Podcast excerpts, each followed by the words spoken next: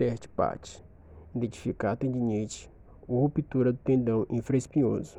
O membro superior é abduzido a 90 graus, o cotovelo fletido a 90 graus. O paciente deve resistir à força de rotação interna imposta pelo fisioterapeuta. O teste é positivo se houver diminuição da força para a rotação externa, acompanhada ou não de dor.